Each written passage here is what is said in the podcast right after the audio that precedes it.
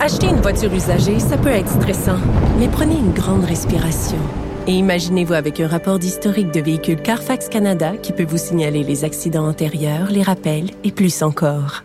Carfax Canada. Achetez l'esprit tranquille. La Banque Q est reconnue pour faire valoir vos avoirs sans vous les prendre. Mais quand vous pensez à votre premier compte bancaire, tu sais, dans le temps à l'école, vous faisiez vos dépôts avec vos scènes dans la petite enveloppe. Hmm, C'était bien beau. Mais avec le temps, ce vieux compte-là vous a coûté des milliers de dollars en frais, puis vous ne faites pas une scène d'intérêt. Avec la banque Q, vous obtenez des intérêts élevés et aucun frais sur vos services bancaires courants. Autrement dit, ça fait pas mal plus de scènes dans votre enveloppe, ça. Banque Q, faites valoir vos avoirs. Visitez banqueq.ca pour en savoir plus. Antoine Robitaille. Il connaît tous les dessous de la politique. Une entrée privilégiée dans le Parlement. Là-haut sur la colline.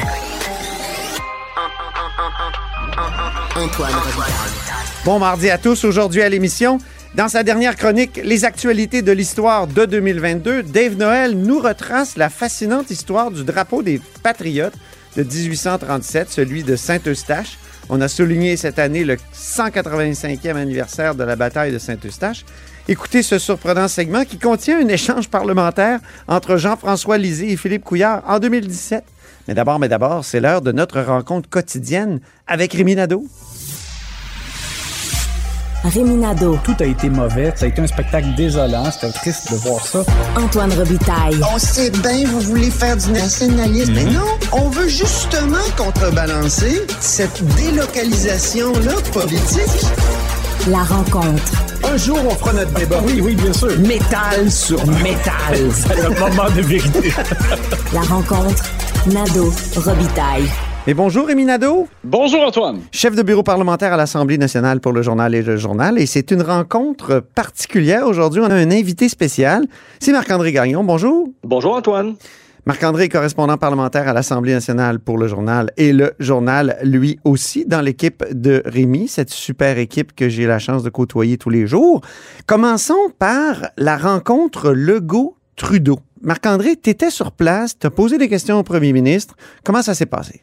Oui, ben c'est une rencontre qui était attendue hein, parce que depuis l'élection du 3 octobre, euh, François Legault n'avait pas encore rencontré son homologue fédéral. En fait, il s'était rencontré une première fois en Tunisie. Mais Oui, à une t'étais là. de- Exact, j'y étais aussi, mais ce n'était pas une rencontre de travail formelle. On, pou- on pouvait parler à ce moment-là davantage d'une rencontre de courtoisie. Et en Tunisie, ils, avaient promis donc de remettre euh, la partie à la mi-décembre. La rencontre entre les deux premiers ministres devait avoir lieu vendredi. On se rappellera qu'en raison des conditions euh, hivernales qui Mhm. subsissaient sur euh, Ottawa et, et, euh, à Montréal également vendredi dernier, ben Justin Trudeau a décidé d'annuler sa présence à cette rencontre-là. Et finalement, effectivement, donc ça avait lieu ce matin. Les deux premiers ministres qui se sont d'abord donné rendez-vous dans un café du Vieux Montréal, euh, où bon tout ça avait lieu évidemment devant les caméras. C'était davantage euh, pour la prise d'image. Ils en ont profité pour saluer les gens qui étaient présents.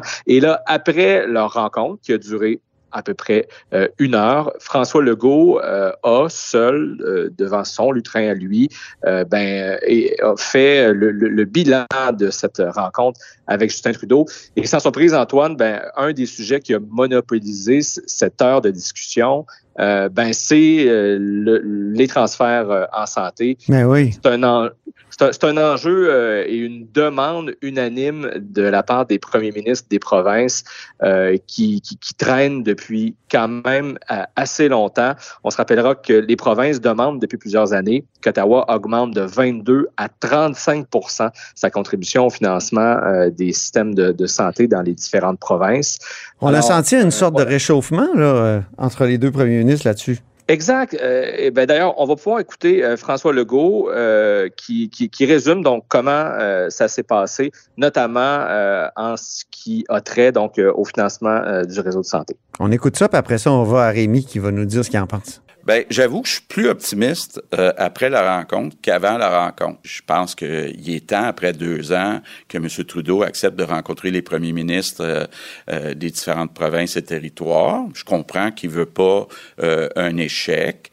Euh, bon, déjà, il a été mis sur la table de partager les données qui sont déjà publiques. Euh, J'aime mieux ça que d'entendre parler de conditions. Donc, euh, je pense qu'on chemine euh, euh, dans la bonne direction. Alors, Rémi, il y a de l'optimisme là, dans les, les propos du premier ministre? Oui, laissez-moi quand même être plutôt euh, sceptique. Euh, J'ai trouvé que dans l'ensemble, Antoine et Ouais. André, que ça ressemblait un peu à une rencontre pour sauver les apparences à la fin de l'année, avant le temps des fêtes, mais que tout ça, c'était surtout comme un peu un hors-d'œuvre pour la, la suite. Moi, je pense que la, la vraie partie de balle va être en 2023. Oui. Parce que, que ce soit sur les transferts en santé ou la, la délicate question de l'immigration et de la langue, je pense qu'il y a, il y a vraiment un fossé euh, qui sépare euh, les positions ou les visions des gouvernements Trudeau et Legault. Et euh, visiblement, M. Legault, depuis quelques semaines, a choisi de mettre le chalumeau encore. Là. Il a décidé de ne pas mettre de, l'huile sur le feu ou de ne pas de- user d'un ton euh, ou utiliser un ton euh, plus confrontant. Euh, On est loin du logo du mois de mai là, qui disait on va aller en campagne, puis on va aller chercher un mandat fort, puis après ça, on va réclamer des pouvoirs à Ottawa. On n'est pas là du tout. là. Non, non, exact. Puis, tu sais, sur différents éléments, comme par exemple sur l'immigration, alors qu'on voulait réclamer plus de pouvoir, puis, euh, bon, moi, on m'a dit dans des, des sources euh, près de M. Legault euh, qui s'était bien rendu compte que, par exemple, pour les regroupements familiaux euh, qui relèvent du gouvernement fédéral, mais que le fédéral n'a pas l'intention de, de bouger là, euh, du tout là, là-dessus. Et puis, donc, je pense qu'il déjà, c'est comme si euh, ils en avaient fait leur deuil, là, tu sais, puis là, ils cherchent un peu autre chose. Là. Monsieur Legault a dit dans son discours inaugural, euh, plutôt que de demander à Ottawa, on va, on va regarder ce qu'on peut faire de mieux Ben oui. Euh, bon, alors je comprends, là, peut-être qu'il y a un bout qui peut être fait là, euh, sur le plan administratif puis tout ça, mais il en demeure pas moins que la vision de M. Legault, là, tu sais, d'un super Canada là, avec 500 000 nouveaux arrivants par année, euh, puis Justin Trudeau qui dit que 112 000 immigrants par année, on peut faire ça au Québec sans problème. C'est tellement... euh, À des années-lumière de ce que le Québec veut. Et, Euh, oui, oui, peut faire, Que, oui. euh, que, que forcément, je pense qu'à un moment donné, le ton va se durcir dans les prochains mois, à moins que quelqu'un recule. Puis, tu sais, je, euh, je- je disais ça plus tôt aujourd'hui. Est-ce que vous avez vu le fédéral reculer beaucoup, vous, dans les dernières années? Non. Hein? Alors, je, fait que moi, je pense que euh, c'est sûr que là, euh, euh, M. Legault peut saluer de l'ouverture, mais il l'a dit aussi, il faut voir les actions. Puis, ben, moi, je pense qu'à un moment donné, quand il y aura absence d'action euh, ou de résultats concrets et tangibles, ben là, euh, on va faudra voir si M. Legault change de ton ou s'il continue euh, cette espèce de- d'approche là, de, de tentative de négociation efficace. Ouais, Est-ce que c'est. euh, Oui, oui, Mar- euh, oui, Marc-André, on t'écoute.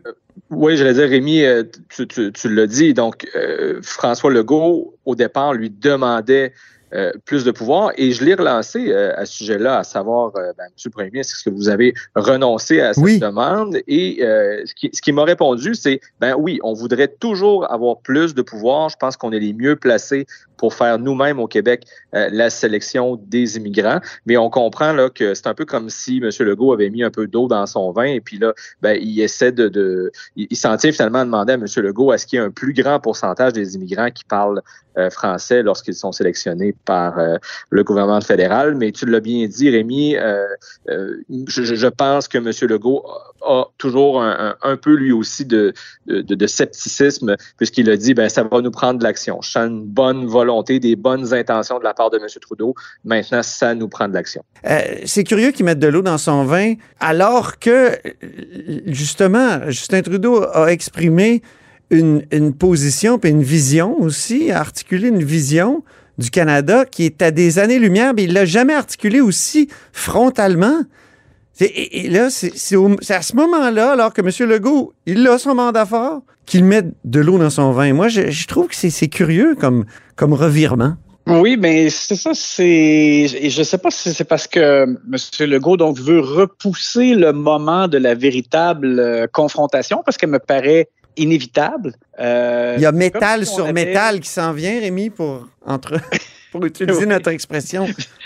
Ça, ça, on avait choisi de le reporter. Puis en même temps, je sens aussi que M. Legault a l'air de vouloir se garder quelques cartes. Tu sais, comme par exemple sur le chemin Roxham. Ouais. Euh, récemment, il avait dit publiquement ben, que le fédéral commence donc par payer ce qu'il nous doit pour le, le, le, le, traitement, si tu veux, ou l'accueil euh, des gens qui, euh, qui franchissent la frontière et qui sont donc logés par le gouvernement du Québec, etc. Et on leur a demandé, ben, c'est combien ça? Et le fédéral nous doit combien au Québec? Puis ils n'ont pas voulu nous le dire. C'est comme si peut-être qu'à un moment donné, ils, ils, vont monter au front pour dire, euh, ben voilà, il y, a, il y, a, tel montant que le fédéral nous doit, puis ça n'a pas de bon sens. Mhm. En tout cas, mais là, c'est comme s'ils ne voulaient pas encore jouer ces cartes-là. Peut-être qu'il y a des, des, éléments qui se gardent pour plus tard. Oui, Et sur le chemin Roxham, euh, donc, M. Legault, entre autres, disait tout à l'heure que les demandes de traitement des, des, euh, des, des, des demandeurs d'asile, finalement, ben, prennent actuellement là, des fois plus de deux ans à être traités. Ben oui. Alors, ils trouvent ça trop long. Vérification faite du côté du cabinet de Justin Trudeau, on reconnaît que deux ans, c'est inacceptable. Mais là, François Legault a dit tout à l'heure, moi, je préférais deux mois qu'à deux ans, donc avant de déterminer si c'est un, un, un véritable réfugié ou si on doit le, le, retourner chez lui. Et là, ben, du côté du cabinet de M. Trudeau, on m'a dit deux mois, c'est peut-être un peu rapide. Alors, c'est déjà là, on voit qu'on s'entend pas mm. euh, tout à fait. Là. On n'est pas au même euh, diapason, disons. On va profiter de la présence de Marc-André. C'est justement pourquoi je, je, voulais que tu sois avec nous aujourd'hui, que tu participes à la rencontre, pour que tu nous dises, toi, comme observateur euh, privilégié de la politique québécoise, si tu as à choisir une chose que 2023 nous réserve en politique québécoise, qu'est-ce que ce serait, euh, Marc-André? Alors, je ne sais pas si c'est une prédiction, Antoine, mais certainement un souhait. Euh, et ma réponse, c'est de la bonne humeur. Rémi peut en témoigner. Euh, je, je, me souviens d'une entrevue que François Legault nous avait accordée au tout début de son, son premier mandat, oui. euh, en 2018. Euh, il était vraiment de, de, bonne humeur, manifestement, visiblement heureux, bref, content d'être premier ministre, de réaliser son rêve. Et on a senti dans les derniers mois pendant la, la, la, dernière campagne électorale qu'on était euh, un peu ailleurs, qu'on ouais. l'a vu entre autres lors du face-à-face de TVA. Hein, plusieurs euh, analystes, observateurs, je veux dire, les électeurs ont bien vu qu'ils n'avaient pas l'air euh, d'avoir envie d'être là, tout simplement. Et dans sa relation aussi avec les journalistes, ben, la bonne humeur a commencé à se faire un, un peu plus rare. On, on, se rappellera, entre autres, pendant la campagne électorale, qu'en réponse à une des questions que je lui avais posées sur ses avoirs personnels, ben, il s'était fâché contre moi en disant mm. On peut-tu avoir une vie privée, Monsieur Gagnon? Euh, et il était reparti de cette conférence de presse-là euh, très fâché. La semaine dernière, je voyais l'entourage du premier ministre s'attaquer à un collègue de la presse là, sur Twitter en disant que c'était incroyablement malhonnête, alors que le journaliste ne faisait, d'ailleurs, comme une de nos collègues, Geneviève Lajoie, euh, que rapporter des paroles du premier ministre comme quoi il estimait que les gens respectaient généralement les limites euh, de vitesse dans les zones scolaires. Bref, euh, ajoutons à ça qu'au dernier jour de la session, François Legault a préféré Facebook euh, à la presse parlementaire, lorsqu'il était le, temps de faire ses souhaits donc euh, de, de, fin de session, une courte mm -hmm. session de deux semaines, euh, mais quand même. Et, et cette même journée, ben, lui-même, François Legault, a fait un souhait. C'était au Salon Bleu euh, et tout ça étant donc à l'approche des fêtes. On peut écouter ce que François Legault avait à dire à propos de, des journalistes. Et à ce moment-là, pour la petite anecdote, il y avait que moi et Rémi Nadeau sur la banquette de, de la presse, là, présent en chair et en os au Salon Bleu. On peut On... Euh, euh, écouter donc ce qu'il a dit. Maintenant, la quatrième opposition. Bien sûr, je parle des journalistes. C'est les seuls qui peuvent venir au Salon Bleu sans avoir euh, prêté serment au roi. Madame la Présidente, je vous demande de peut-être examiner ça, de vous pencher là-dessus. C'était une grosse année aussi pour les journalistes. Eux autres aussi ont eu une campagne électorale, donc euh, je leur souhaite de se reposer puis de revenir. Là, je sais pas, je devrais dire plus de bonne humeur ou tout simplement de bonne humeur en janvier. Marc-André, un commentaire sur euh, ces vœux-là de François Legault? Oui, ben, tout simplement que ben, on lui souhaite la même chose, donc euh, qu'il euh, qu'il retrouve en 2023 euh, toute sa bonne humeur, puisque bon, il reste trois ans à faire à son mandat. Est-ce que François Legault sera encore candidat aux prochaines élections? Ben, ben, ça reste à voir, mais c'est trois années qui pourraient être longues. Je pense que si la relation entre la CAQ et les journalistes s'envenime, alors reste à voir ce que 2023 va nous réserver, mon cher Antoine. Merci beaucoup, Marc-André, Marc-André Gagnon, qui est euh, correspondant parlementaire à l'Assemblée nationale pour le journal et le journal. Et euh, bonnes vacances à toi. Merci. Puis je dis à Rémi, ben, à demain, parce qu'il nous reste quand même deux émissions. Salut! À demain, mon ami.